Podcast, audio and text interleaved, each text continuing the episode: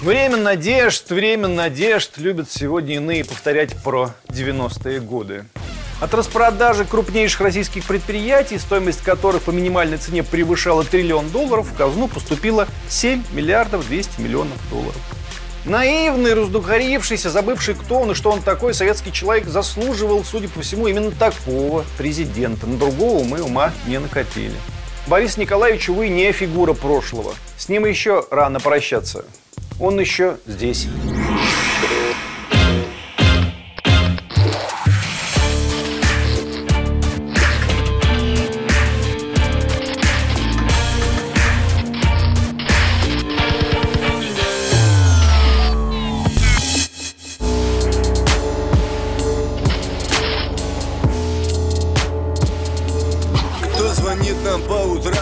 Не застает в постели. Если слышно террорем, значит мы достигли цели. Лай собак, вой сирен, наши ставки или-или. Если нас не взяли в плен, ждите новостей в эфире.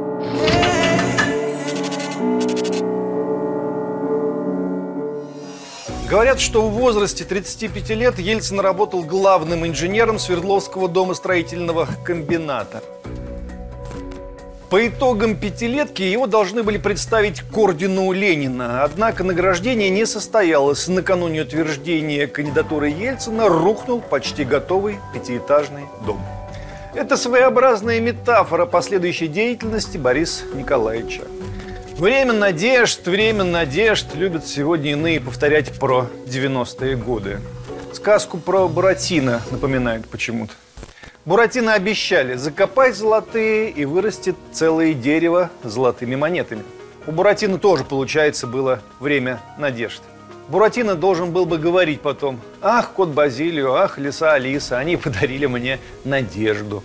Странно, что он так не говорил. А у нас вот так говорят. Правда, если присмотреться к тем, кто так говорит, чаще и громче всего, то хочется воскликнуть «Кот Базилио!» Да не отворачивайся ты, мы тебя узнали, все такое же. Борис, Борис, все будет хорошо. Это ж ты кричал, а вот и Лиса, Лиса Алисовна, что там у тебя? Опять стыдно быть русской, годы идут, а вы все такие же. Российская политическая система была тогда перенасыщена котами Базилио и чистопородными лисами Алисами. Сегодня остается только удивляться, насколько прозорливо было советское кино. Оно же буквально предсказывало наше политическое будущее. Помните же песню из фильма про Буратино? Ее в сказке Толстого нет. Пока живут на свете дураки, обманом жить нам стало быть с руки. Какое небо голубое, мы не сторонники разбоя, на дурака не нужен нож, ему с три короба наврешь и делай с ним что хочешь.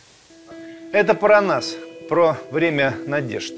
Надо просто говорить не время надежд, а время невежд. И тогда все станет на свои места. Вранье сыпалось буквально отовсюду и в каких-то немыслимых гомерических масштабах. В первую очередь вранье касалось, конечно же, советского времени. Наши самолеты не летают, наши танки не стреляют. У нас сидел в лагерях 170 миллионов человек. Мы написали 40 миллионов доносов – начальник аналитического центра при Ельцине Урнов говорил, а за ним тысячи и тысячи на чистом глазу повторяли, Россия до 17 года была процветающей аграрной страной, но после революции АПК был разрушен. Ложь э, прямая и бесстыдная. В 1909-1913 годах добывалось 72 миллиона тонн зерновых, а в СССР более 200 миллионов тонн. Зато какие обещания были. Если коротко, нам обещали государство всеобщего благоденствия и каждому по коттеджу. Как в сюжетах про Запад, которые нам показывали тогда. Все разом почему-то отказались верить, что даже в процветающих США существуют миллионы нищих и глобальная проблема безработицы. Сослались на то, что это советская пропаганда наврала. Ну окей. Советская пропаганда наврала, а кот и лиса нам рассказывали исключительно правду. Аж глаза сияли от правдивости. Борис Николаевич Ельцин, стремительно построивший Россию общество жесточайшего африканского, азиатского социального расслоения с минимальным классом сфер богатых и многомиллионной армией нищих, начинал с чего? С борьбы за нравственную чистоплотность. В 1989 году он говорил, некоторые партийные руководители погрезли в коррупции, взятках, приписках, потеряли порядочность, нравственную чистоплотность, скромность, партийное товарищество. Положение в стране крайне тревожное активизировались и консолидируются антиперестроечные силы. Прогрессирует теневая экономика, коррупция, растет преступность, размываются моральные устои общества, углубляется расслоение общества по имущественному признаку, не реализуются принципы социальной справедливости и социального равенства. Число бедных растет. Падает вера советских людей в реальные результаты перестройки. Ельцин демонстративно ездил с народом на троллейбусе, показывал журналистам ботинки фабрики «Скороход», несколько раз обедал в рабочей столовой. Борис Николаевич отлично знал, что это все комедия, что это все шутовство, что это все из сказки про Буратино. Может, это была его любимая сказка? Через год Ельцин стал депутатом СССР от Москвы, отдавший ему 92% голосов. Вот некоторые выдержки из его предвыборной программы. Принимая во внимание неоправданное расслоение общества по имущественному признаку, необходимо ужесточить борьбу за социальную справедливость. Добиться равных возможностей для всех граждан, от рабочего до главы государства, в приобретении продовольственных, промышленных товаров и услуг, в получении образования, медицинском обслуживании, ликвидировать различные спецпайки и спецраспределители – ну, короче, теперь у нас все это есть. Бесплатное образование, бесплатная медицина и никаких спецпайков. В 1991 году Ельцин продолжал. Необходим строгий государственный контроль над процессом перехода к рынку, чтобы не допустить сосредоточения материальных и финансовых ресурсов общества в руках узких мафиозных групп. Надо наделить всех граждан собственностью путем поэтапной приватизации большей части государственных предприятий, жилья, при максимальном учете интересов всех слоев населения. Государство будет гарантировать уровень жизни не ниже прожиточного минимума, особенно на период перехода к рынку социально незащищенным слоям. Создать условия для подъема рождаемости, приоритетного развития детской медицины. Ну, вот так. Тоже все сбылось, только с точностью почти да наоборот. По сей день многие политические предвыборные программы надо читать именно так. Нам обещают то, чего точно давать не собираются. Нам обещают сохранить именно то, что желают забрать себе. Ну и, наконец, 29 марта 1991 года, выступая на съезде народных депутатов РСФСР, Ельцин выдвинул принцип, без следования которому эффективные экономические преобразования практически невозможны официальный отказ от применения силы, в том числе военной, как средство политической борьбы. Никто за язык не тянул, мог бы и не обещать.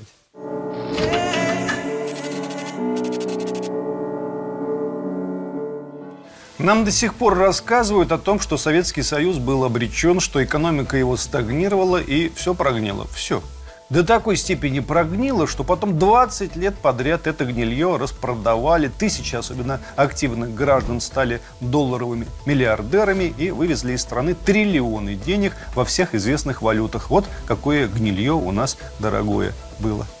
Ни один эффективный менеджер спасибо не сказал каторжному труду советских граждан, которые понастроили эти заводы и пароходы. Совки так вам и надо, вы просто не умеете работать. Надо было не просто грабить. Надо было грабить и унижать. И говорить при этом неустанно про время надежды и про то, что страну спасли от гибели. Ну да, спасли. Но только не советскую Россию. 17 марта 1991 года был проведен референдум о сохранении СССР как единого государства. Явка на референдуме составила 80% от общего числа избирателей. За сохранение СССР проголосовало почти 78%. Как известно, решения референдума являются обязательными и не подлежат отмене. Но Борис Николаевич рассуждал иначе. Страну распустили, начались реформы. 25 апреля 1993 года состоялся всероссийский референдум, на который были вынесены вопросы о доверии президенту Российской Федерации Борису Николаевичу Ельцину. И что вы думаете? 58,7% ответили «да», доверяют. И это уже после распада Советского Союза. После невиданной за всю тысячелетнюю историю Руси России трагедии, сравнимой только с ордынским нашествием. Это как если бы у нас Мамай прошел, а потом провели бы референдум. Как, мол, расцениваете ордынские реформы? И почти 59% ответили бы, ничего так, время надежд. Ну и наступило, наконец, время надежд.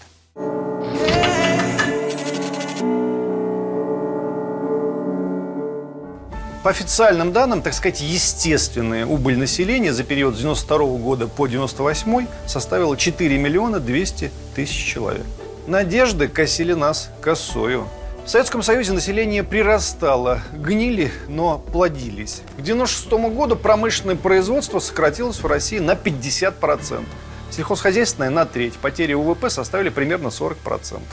Это надо уметь. По данным Всероссийской переписи населения, проведенной в 2002 году, в России обнаружено было 17 тысяч пустых деревень. А еще в 1991 году они были. Знаете, что это такое? Это значит, что каждый месяц правления Бориса Николаевича у нас исчезала 141 деревня. Месяц и 141 деревни нет. И все это время, растирая красные глаза, дикторы телевидения рассказывали нам про ужасы коллективизации, после которой 60 лет прошло уже.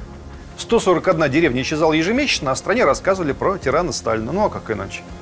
Мне скажут, конечно, это Сталин надломил деревню, а потом она просто спустя 60 лет погибла окончательно. Ну да, ну да. Ключевые предприятия нашей оборонки пошли на слом. 261 оборонное предприятие. Некоторые перепрофилировались как смогли, но в целом потери даже непонятно, как высчитывать. Немыслимые потери. Тут уже не скажешь, что это Сталин надломил оборонку, а при Ельцине она просто умерла своей смертью. По той простой причине, что большинство этих предприятий построены были как раз в 30-е годы, когда стране, как нам объяснили демократы, надломили хребет. Ну вот, верхом на надломленном хребте они поехали в свое время сбывшихся надежд. Может, Ельцин не понимал, что творит? Понимал. Развале уничтожения промышленного острова страны ему письменно докладывал председатель правительства Примаков, Государственная Дума, Генеральная прокуратура, Министерство внутренних дел, Служба внешней разведки, Счетная палата, все.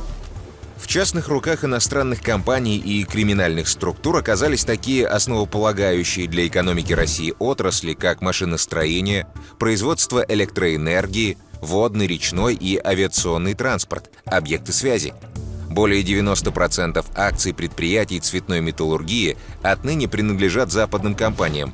Наблюдается скрытая интервенция иностранного капитала с целью подрыва обороноспособности и экономики страны. От распродажи крупнейших российских предприятий, стоимость которых по минимальной цене превышала триллион долларов, в казну поступило 7 миллиардов 200 миллионов долларов. Вот это арифметика. Мы ушли с военно-морской базы в Тартусе, Сирии, потеряли опору в Средиземном море, покинули Сфенфуэгус на Кубе в непосредственной близости от американских берегов, закрыли три центра радиоэлектронной разведки в Анголе, две базы в Сомали, военно-воздушную базу в Харгейсе и военно-морскую в Бербере. Ликвидировали разведывательные базы в Эфиопии, в Египте, в Южном Йемене, в Анголе, радиолокационные станции в городах Кабинде, Бетгерия и Любиту которые вели наблюдение за Атлантическим океаном. Комплекс радиотехнической разведки Рамона в корейском городе Ансане, четыре секретные базы радиоперехвата в Никарагуа. Теперь нам говорят, Ельцин отладил международные отношения со всем миром. У нас вообще ведь не было врагов тогда. Что на самом деле, конечно, вранье. Пока базы закрывали, никаких врагов вроде и не было. Все улыбались улыбкой на 64 зуба, иногда даже на 128 зубов. Но едва началась беда в Чечне, сразу выяснилось, что враги наши никуда не делись, они по-прежнему на своем месте. Разведка у них работает идеально, медийная машина у них работает идеально и против нас. Спонсорская помощь любым головорезам, головорезам в буквальном смысле, тоже отлажена на ура. Сколько бы военных баз не сдавали и военных заводов не пускали под нож, никто с той стороны не расслаблялся. Ну и, наконец, данные по результатам нашего всенародного обогащения. По данным Института социально-экономических проблем народонаселения Российской Академии Наук – сбережения населения Российской Федерации. В 1996 году у 71% жителей страны оказалось лишь 3,3% денежных сбережений. Зато у 5% населения 72,5% сбережений. И из этих 5% на долю 2% приходилось почти 53% всех сбережений населения России. 53% всех сбережений России у 2% населения. Ельцин пришел к власти с рейтингом доверия 92%. Столько он набрал на первых выборах народных депутатов, напомню. А сказал, простите меня, я ухожу при рейтинге 2%.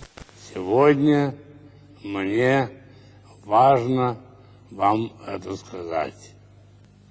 Я ухожу. Я сделал все, что мог. Результат закономерный. И все-таки мы не совсем справедливы к нему.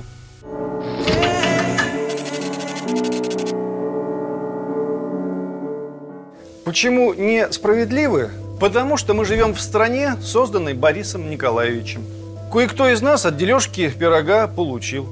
Отдельные не слои, но сегменты населения действительно стали обеспеченнее, что скрывать. В нулевые годы минимум четверть россиян разъезжала по всем виданным и невиданным курортам. Ну и, наконец, это все не Ельцин, это все мы, конечно. Наивный, раздухарившийся, забывший, кто он и что он такой, советский человек заслуживал, судя по всему, именно такого президента. На другого мы ума не накопили. Что делал Ельцин, всполохами осознавая происходящее? Да то же самое, что и мы. Зажмуривался и опрокидывал стакан, и потом танцевал под калинку малинку.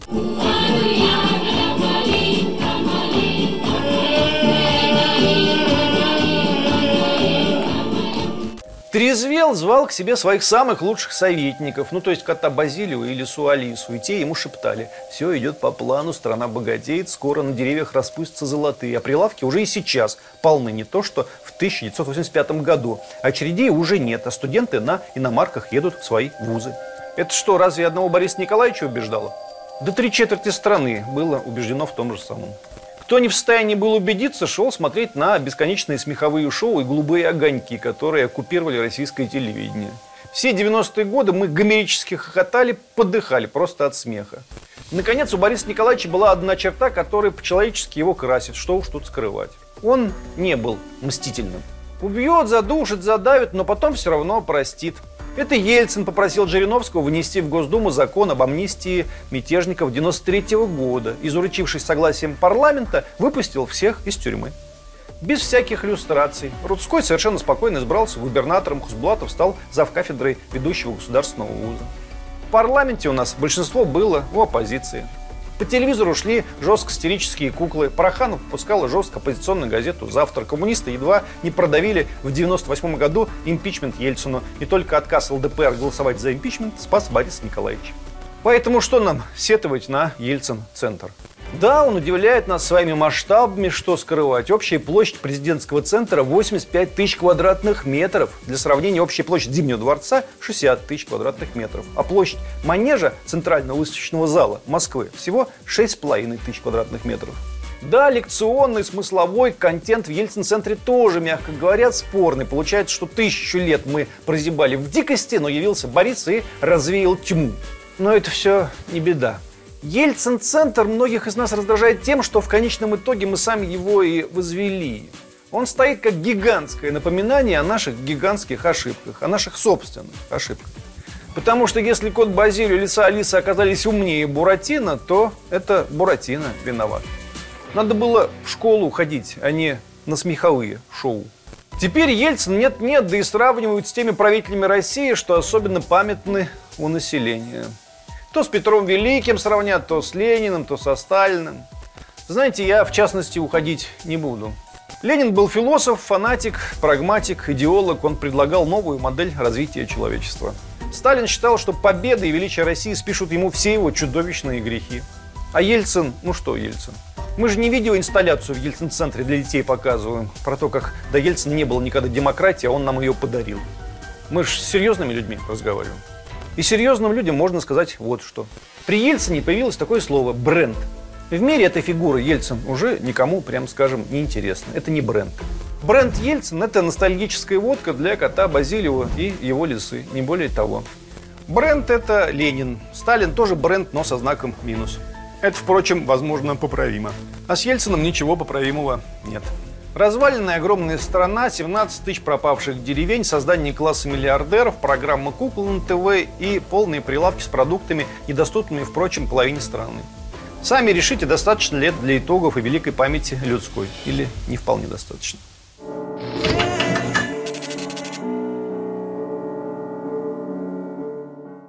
Вы думаете, мы все? Нет, мы не все. Теперь про самое главное – Ельцин выиграл, оседлав двух коней. С одной стороны, он обещал рыночные реформы и невиданные свободы, а с другой позиционировал себя как русского националиста умеренного толка. На день сегодняшний самой большой проблемой, оставленной нам Ельцином в наследство, является, на наш скромный взгляд, легализация власовщины. Власовцы – это не просто западники, в сущности ничего плохого в западничестве нет. Кто-то любит Индию, кто-то любит Францию, кому-то африканская цивилизация близка. Власовцы – это не либералы. В либерализме тоже ничего дурного нет, пока либералы не начинают бороться с большинством за права самых удивительных или чудовищных меньшинств. Власовцы – это люди, для которых западничество, религия, либеральные представления, которых работают на все народы, помимо русского, выпавшего из лона цивилизации, по их мнению, и нуждающегося, чтобы его загнали обратно в цивилизацию палкой.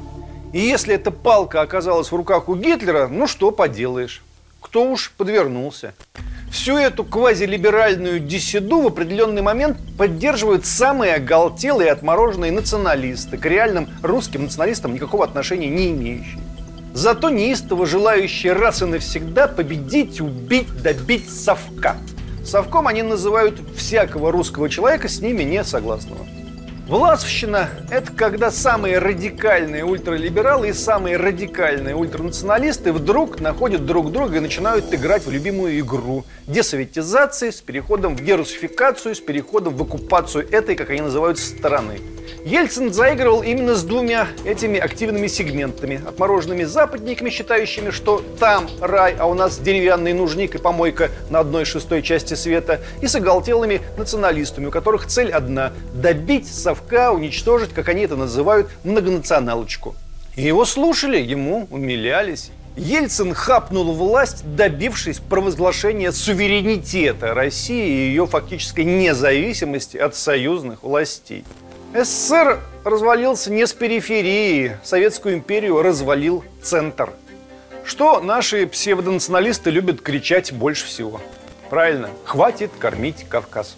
В этом смысле Ельцин супернационалист. Он сказал, хватит кормить всех, хватит кормить Азербайджан, Казахстан, Узбекистан и так далее по списку. На самом деле это никакой не национализм, а сепаратизм.